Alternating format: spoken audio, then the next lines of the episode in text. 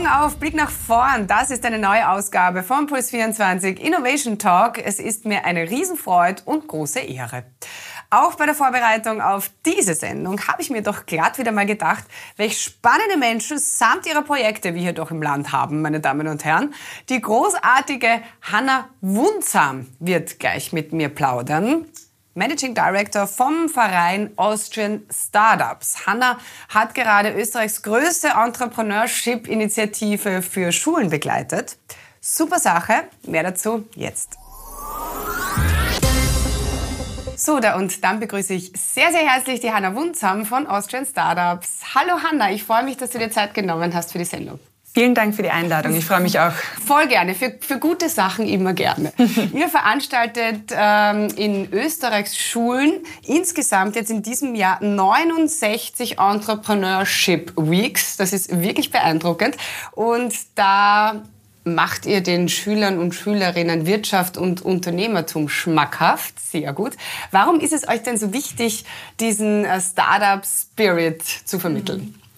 Ja, also wie du sagst, wir haben jetzt die Youth Entrepreneurship Week, die wir gemeinsam mit der IFTE, der Initiative for Teaching Entrepreneurship und auch in Kooperation mit dem Wirtschaftsministerium, dem Bildungsministerium und der WKO umsetzen. Und es ist so spannend zu sehen, wenn du Schülerinnen und Schülern die Möglichkeit gibst, an eigenen, echten Problemen zu arbeiten, eine Woche lang Ideen zu kreieren, Prototypen zu bauen, auch ihre Idee dann am Schluss zu präsentieren, was das mit den Schülerinnen macht.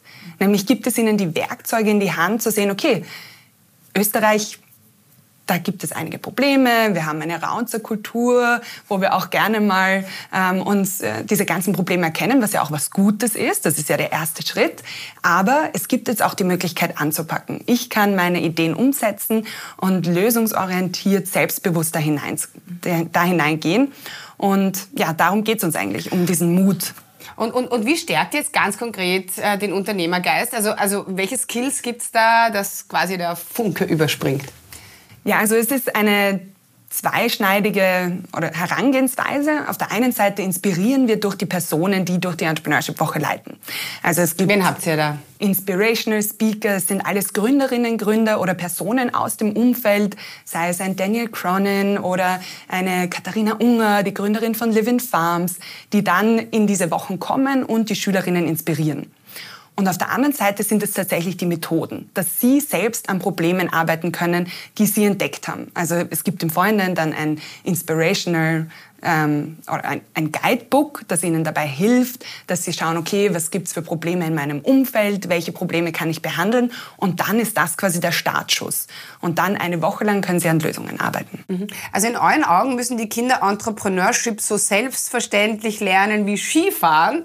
Äh, letzteres können wir hierzulande ja ganz gut, aber wie steht's denn um, um die jungen Entrepreneure und Entrepreneurinnen? Wie erfinderisch, wie ideenreich sind die so drauf? Also es ist echt super schön zu sehen, wie motiviert die Schülerinnen sind anzupacken. Also sie haben ganz, ganz spannende, unterschiedliche Ideen und 80 Prozent der Ideen sind tatsächlich entweder soziale oder auch ähm, ökologisch nachhaltige Ideen.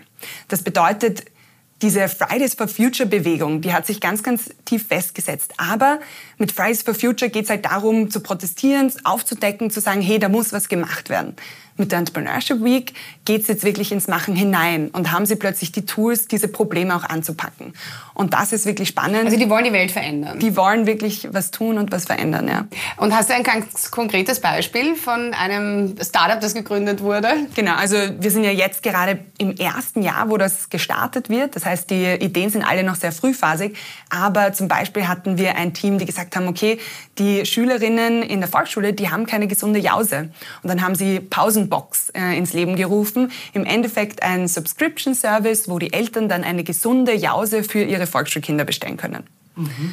Oder eher auf der sozialen Ebene ein Armband, das dir, wenn du dich sexuell belästigt fühlst, schnell hilft, mit einem Knopfdruck Hilfe zu rufen oder deine GPS-Daten zu senden. Großartig. Das klingt total super. Ähm Jetzt ist eine Woche wichtig und gut, aber schlichtweg zu wenig. Mhm. Wie wird denn ähm, dieser Unternehmergeist weitergeführt? Das kann natürlich nur über die Lehrer und Lehrerinnen passieren. Wie, wie nehmen die das Ganze auf? Mhm. Also die Lehrer und Lehrerinnen sind ein großer Multiplikator für uns. Die sind extrem wichtig. Ähm, die gehen auch selbst durch eine Entrepreneurship-Woche am Anfang.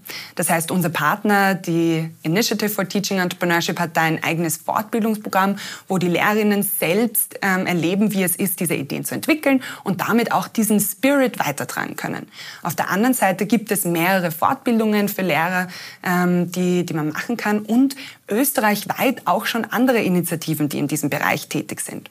Und was wir machen wollen, ist, wir haben eine Vernetzungsplattform, wo all diese Initiativen, sei es Junior Achievement, wo man eine Junior Company über das ganze Jahr überbaut, oder Moonshot Pirates, wo man durch ein Bootcamp geht, da ähm, haben wir eine Vernetzungsplattform, wo all diese Themen aufbereitet sind und die Schüler dann durchklicken können, okay, ich bin in Kärnten, ich brauche ein Bootcamp für Social Entrepreneurship etc. Und dann bekommen sie die richtigen ähm, Programme an die Hand gegeben. Du hast vorher schon äh, das Schlagwort Mut gedroppt. Ähm, das steht halt leider nicht im Stundenplan, oder? Schade. Ja, also das ist sicher ein Thema. Ähm, in Österreich haben wir keine große Scheiterkultur.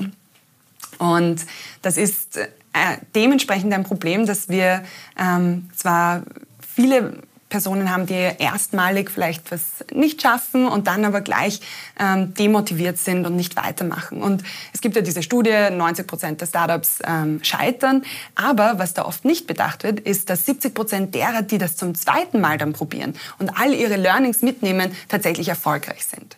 Das heißt, was wir hier genauso wie beim Skifahren machen müssen, ist, dass wir früh starten, den Schülerinnen die Möglichkeit geben, Sachen auszuprobieren, so wie wir die Vierjährigen auf die Piste stellen und runterschubsen und dann ähm, fallen sie vielleicht mal hin, aber sie stehen wieder auf und probieren immer weiter und mit elf flitzen sie die Piste runter und niemand kann sie aufhalten. Und das wollen wir für Entrepreneurship, für das Entrepreneur Mindset. Und das hängt ganz, ganz stark mit Mut zusammen. Ja, es ist ja so krass. In, in den USA bist du nichts wert, wenn du nicht mindestens zwei Unternehmen in den Sand gesetzt hast. Ne? Ist einfach so ein enormer Unterschied zu Europa und speziell zu Österreich. Liegt es vielleicht auch daran, dass wir tatsächlich in der Startup-Szene äh, international einfach hinterherhinken. Im Endeffekt geht es einerseits sehr stark um die Kultur hier zu schärfen, dass es einfach okay ist zu scheitern, dass man hier weitermachen kann, aber auch an ganz konkreten strukturellen Themen. Also wir arbeiten mit Austrian Startups auch daran, als, als Think Tank quasi, um auch zu unterstützen mit Vorschlägen, was muss passieren, damit Österreich ein Startup-freundlicheres Land wird. Und ganz klare Themen, an denen man schrauben kann, ist mehr ähm, Key-Schlüsselkräften äh, zu erlauben, nach Österreich zu kommen und dort an Innovationen zu arbeiten. Europaweit gesehen ist da zum Beispiel Frankreich ein Vorreiter. Mhm. Die sagen, sie haben ein Startup-Visum, das es ähm, Startups ermöglicht, auch aus dem EU-Ausland schneller mal in Frankreich zu gründen. Mhm. Oder auch Schlüsselpersonal, vor allem im Tech-Bereich, in einem innovativen Unternehmen zu starten und dort ein, ein Arbeitsvisum zu bekommen. Okay. Ich habe ich hab die Frage mal einem Business Angel gestellt und, und die hat gesagt, ähm, es geht uns zu gut. Also äh, das ist oft ein Problem, wir haben so viel und jede Veränderung könnte auch eine Verschlechterung sein und das will man natürlich nicht, deshalb lassen wir lieber alles, das ist so ein bisschen unser, unser Ding im Kopf drum, lassen wir lieber mal alles so, wie es ist. Außerdem entstehen Innovationen oft aus einer Not heraus, mhm. die wir hier natürlich auch nicht haben. Kannst du mit dem Ansatz was anfangen? Ja und nein. Also Natürlich sehen wir das. Auch während der Corona-Krise haben wir gesehen, 20 Prozent äh, der Startups haben tatsächlich Innovationen um, zur Lösung der Krise beigetragen. Das heißt, wir haben mit unserem Startup Monitor, den wir jährlich durchführen, auch tatsächlich die Zahlen und Fakten dahinter uns angeschaut. Ähm, auf der anderen Seite schafft diese Sicherheit, die wir haben in Österreich, auch das Potenzial, dass man groß denken kann und sich und weiß, wenn man scheitert, theoretisch, auch wenn es kulturell noch nicht ganz angekommen ist, man hat ein gewisses Safety Net, auf das man zurückfallen kann. Also ja und nein, es ist sicher ähm, anregend für Innovation, wenn eine gewisse Krisensituation herrscht. Auf der anderen Seite glaube ich, es braucht einfach dann einen kleinen Anstoß oder auch dieses Mindset, hey, ich weiß, wenn ich scheitere, es gibt noch ein Safety Net, auf das ich zurückfallen kann, um diese Gründungsfreudigkeit auch anzuregen. Hanna, wo brodelt es in Europa momentan am allerstärksten in der Startup-Szene? Du bist ja extrem gut vernetzt. Welche, welche Region, welches Land findest du gerade am spannendsten? Also, was ich sehr spannend finde, ich habe vorhin schon Frankreich äh, erwähnt. Ähm, in Frankreich ist Startups und Entrepreneurship, Innovation zur Chefsache geworden. Das heißt, Macron hat wirklich gesagt, okay, wir investieren in Frankreich als Gründerland und hat dort mit Station F und mehreren innovativen Programmen und eben auch auf politischer Ebene Veränderungen es geschafft, mehr Gründungen anzuregen.